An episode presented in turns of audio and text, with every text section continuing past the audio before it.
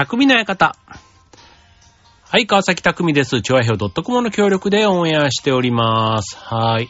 まあ、11月ね、中旬になってくると、ぼちぼちね、まあ、あの、クリスマスはね、やっぱりあの、ハロウィンの時もそうでしたけど、本当だったらね、もう11月入ると、年末に向けてクリスマス全開みたいな感じですけど、まだね、まあ、でも街の中割とイルミネーションだとか、あと、あの、ショー、ケースの中とかがね、クリスマス仕様になってたりとか、ちょっとね、なんか、一部というか、なんかそんな盛り上がりを感じさせる場面もあったりしますけども、あとなんか年末に向けてね、年賀状の花受付が始まりますとか、あとコンビニとかスー,、ね、スーパーみたいなとこでもおせちがどうだとかね、あと、まあ、ね、いよいよこのコロナの部分がちょっと収まってきて、あの、忘年会だ、新年会だ、みたいなとこの話とか、ね、そういう年末恒例の話題、あと紅白歌合戦がね、あの、司会がどうだとか、ね、出場歌手がどうだとか、ね、そんな話もあったりしますけども、ね、そんな中でやっぱり年末というとね、流行語、ね、今年のあの、流行りみたいなところをね、まあ、世相というか、そういうところを反映させたものっていうことで、だいたいこの時期に発表されて、あの、あそうか、なんていうふうにね、なるわけですけども。まあ、あの、有名なところで言うとね、あの、ユーキャンの流行語大賞、新語流行語大賞ということで、えっと、ノミネート作品、ね、30号っていうのが、11月4日に実は発表されてるんですね。そう。で、まあ今年の、まあそういう意味では、テーマというか、まあ、話題になったものがね、結構こういう新語・流行語にもなっていくわけですけども、まあなんといってもね、今年はね、東京オリンピックがね、開催された年ということで、オリパラ関連が30のうち9つ。ね。そして、えっ、と、コロナ関連が7つとということで、30のうち16個がオリパラとコロナというところで、まあ去年はね、ちなみにあの30のうちの15個がコロナ関連だったっていうことで考えると、まあコロナのね、ワードが半分になったということ。まあ2020年がそれだけね、コロナの勢いがすごかったということなんですけども、えっ、と次、トップ10と対象は12月1日に発表されるということなんですけども、このね、流行語、新語と言われていて、ね、30ある中で、ね、皆さん、どれだけ知ってるかっていうところでね、僕ね、あの、意外と知らないのが多いな。あと言葉は聞いたことがあっても、説明してって言われると、説明できないなぁなんていうところで、今日はね、ちょっとザザザザとね、30個本当にね、行ってみようかなと思います。はい。ので、えー、ぜひちょっとお付き合いください。えー、本日のテーマは、えー、2021新語・流行語大賞解説ということでお送りしたいと思います。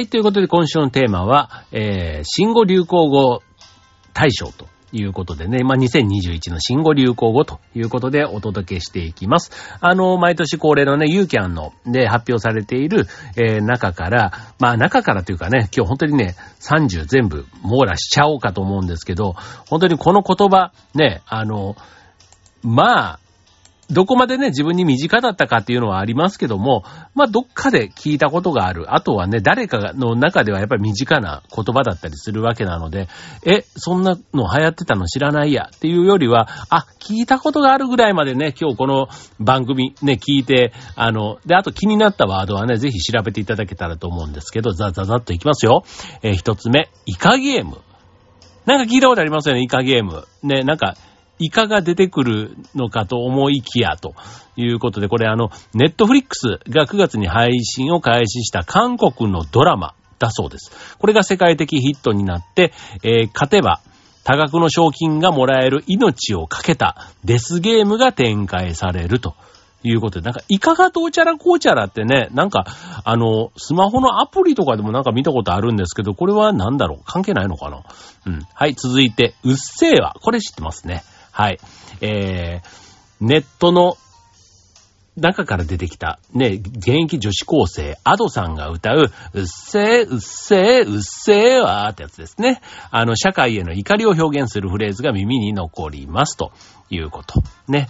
はい、続いて、これ、馬娘でいいのかな？馬子？どっちなんだろう？それがわからない。はい、これあの、スマホパソコン向けのソーシャルゲーム、馬娘、馬子？馬娘？どっちだろう？プリティダービーというね、えー、ゲームの話だそうです。実在の競走馬を擬人化した美少女、美少女たちが、トゥインクルレース、トゥインクルシリーズと呼ばれるレースで優勝を目指すという内容の育成シミュレーション。アニメファンと競馬ファンの両方の心をくすぐったことで人気になったということです。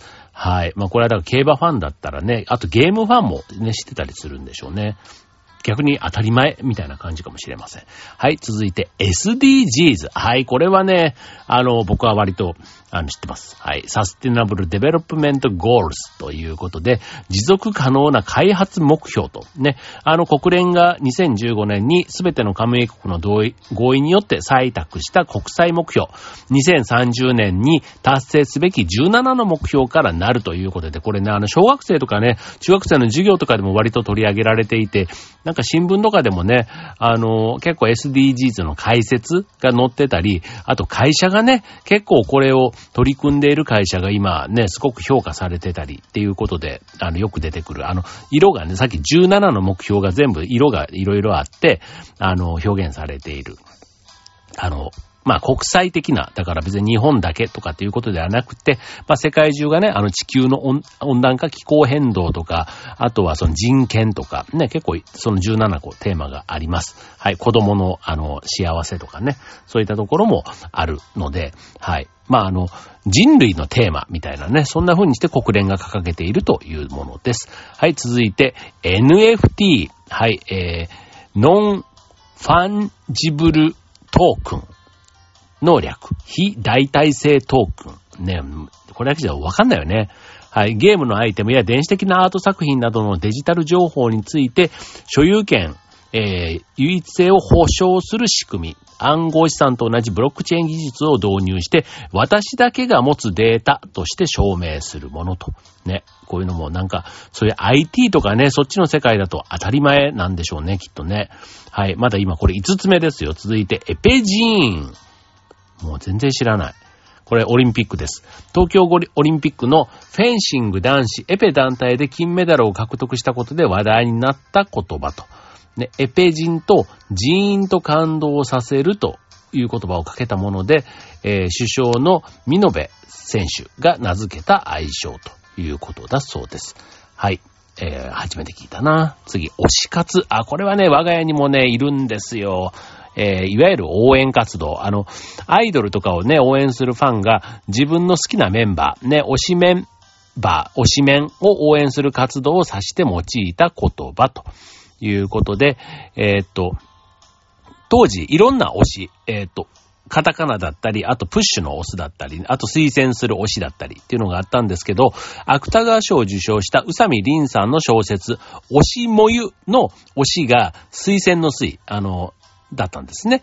というとこで、えー、この推薦の推で押すというところが定着したというとこですね。はい。いうことです。はい。続いて、えー、親ガチャ。八つ目。えー、親を自分で選べないことと、えー、出生にあたり、運次第のガチャを一回しか回せないような状況を言った言葉。うん、だそうです。はい。えー、当事者側からの言葉としても問題提起となっているということですね。親ガチャ、親を自分で選べない。ね。なんかすごいね。はい。続いて、カエル愛。カエル愛。あ、これね、あの、見ましたね。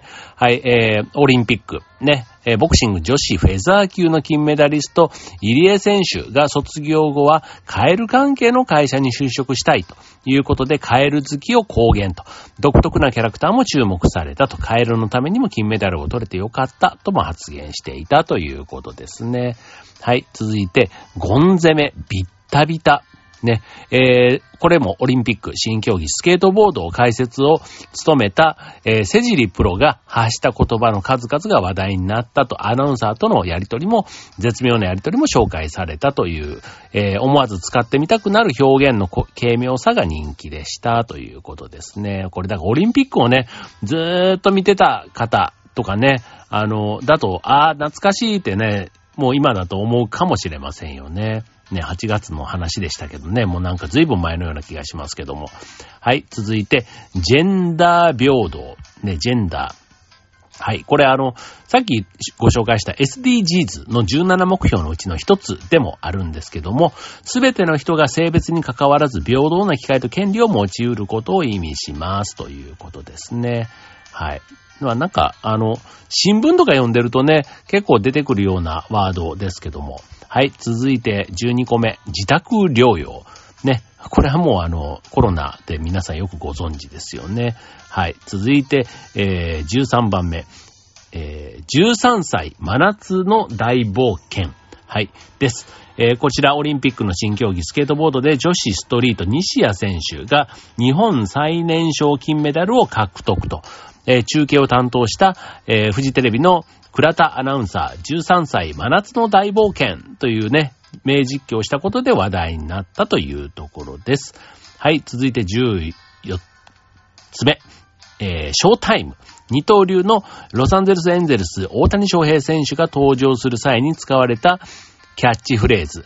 It's Showtime 大谷翔平選手のショーをかけてね、It's Showtime 活躍場面で実況アナウンサーたちが嬉しそうに絶叫する映像が日本のスポーツニュースでも流されたというとこです。はい、続いて人流。はい、人流。コロナ禍で頻繁に使われるようになりましたと。人の流れが減少など、人手の意味合いで使われたというところです。はい、続いて16個目。えー、スギムライジング。スギムライジング。ね、えー、こちら東京パラリンピックのボッチャ競技でね、金メダルを獲得した杉村選手の得意技ということです。えー、ね、ボッチャ。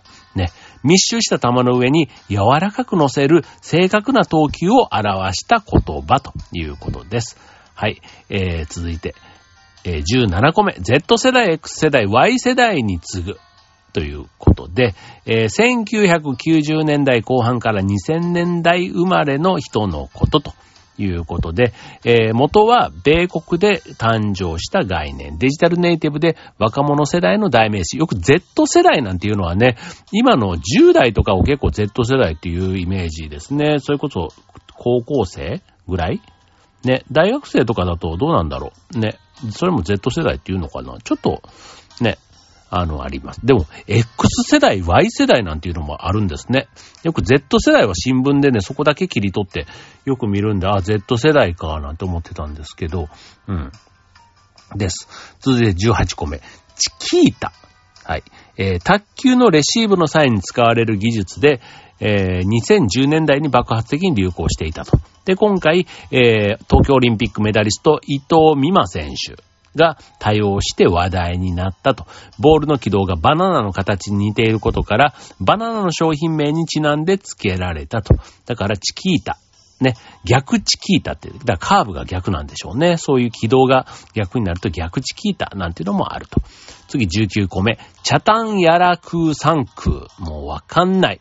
ね、東京オリンピックの新競技空手の型の名前だそうです。銀メダルを獲得した清水選手が、えー、決勝で演じたものということで、沖縄出身の初の金メダリストとなった、えー、キユナ両選手が演じた決勝でね、やったのは大阪大と。だから型でもね、いろんなこう名前があるんですね。もう全然ちゃんとこの辺見てなかったからわかんないですけど、ね、なんか流行語になるぐらい、ね、なんかこう、見る人が、聞く人が聞けば、あーってやっぱり思うんでしょうね。うん。でも、初めて聞いた。見てよかった。はい、次、整う。うん。えー、コロナ禍で外出自粛、沐浴のすすめの中、サウナ人気が再燃。サウナと水風呂を交互に入ることで、えー、多幸感、ね、幸せがいっぱいの感覚を得ることを指すと、それを整ったというふうにね、言うということですね。はい、次。フェムテック。えー、女性、フィメールと技術、テクノロジーを合成した言葉、えー、女性の抱える心身の健康問題問題を情報通信技術を利用して解決する仕組みということです。はい、続いて、副反応。ね、これはもうみんな聞いてますね。ワクチンね、接種して出てくるやつです。はい、えー、痛み、疲労、頭痛。ね、僕も発熱とかね、いろいろありました。ね、あの、懐かしいですけどね。はい。続いて23個目、ピクトグラム。ね、これはあの、別にピクトグラム自体がね、新しい言葉では全くないんですけども、五輪のね、オリンピックの開会式でパントマイムで表、再現して話題となった競技の絵文字です。えー、パフォーマーコンビ、ガーマルチョバのガベジさんら5人が演じたということです。はい、えー、続いて変異株。ね、えー、これはね、あのー、いろいろデルタ株がどうだとか、ね、もう、聞きましたね。感染力が強くて今年のね、7月ね、第5波、すごかったです。はい、というところです。はい、続いて25個目。ね、ぼったくり男爵。もう全然わかんない。えー、ワシントンポスト紙で紹介されたコサオリンピック委員会、トーマス・バッハ会長の呼び名と、ね、いうことです。続いて26個目。マリトッツォ。マリトッツォ。えー、ブリオッシュなどに切り込みを入れて、クリームをたっぷり挟んだスイーツと。えー、元はイタリア、ローマの伝統菓子。フルーツを加えるなど応用力の高さも魅力です。ということでね、マリトッツォ、ブームですね。なんか、あの、なんかパンをね、面白い、あれ面白いですよね。パンをなんかひっくり返したみたいな感じでね。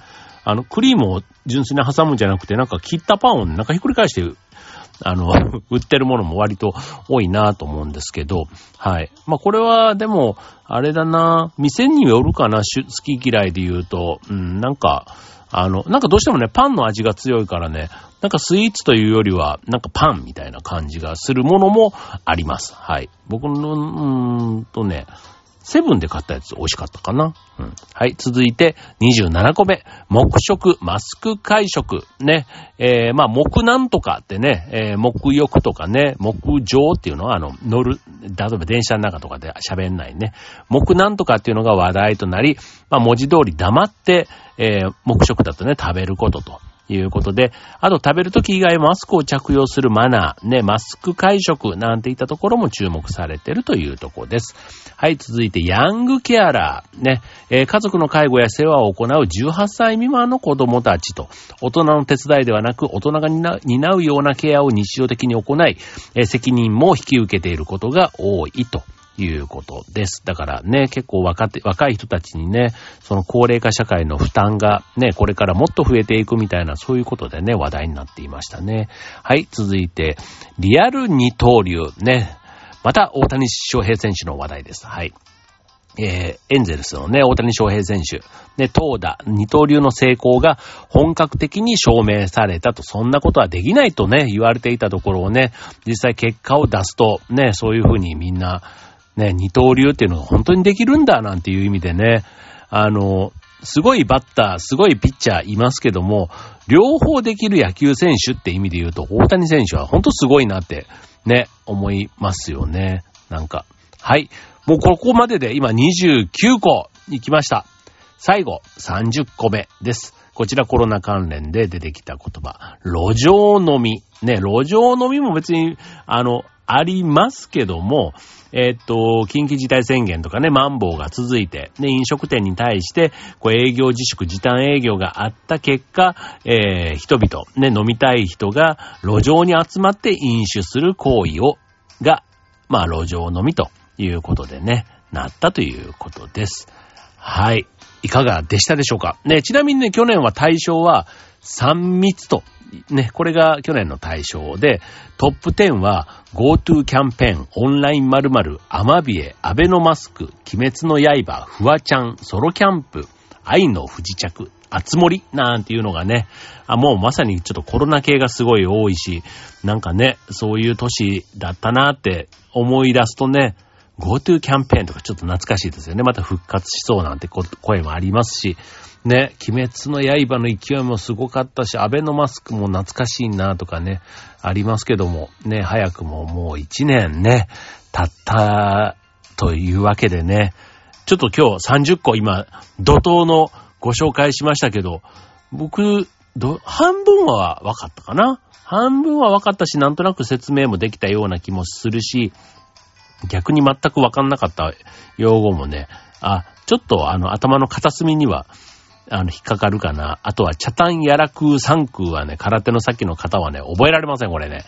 これは覚えられないけど、なんか、そういうことだなっていうのを、あの、言われた時に、ね、あの、思い出せたらなとか、エペジーンとかね、もう絶対これも覚えられない。でもなんか、なんかあったなぐらいは覚え、思い出せそうな気がします。はい。ということで皆さんはいくつ知っていたでしょうか？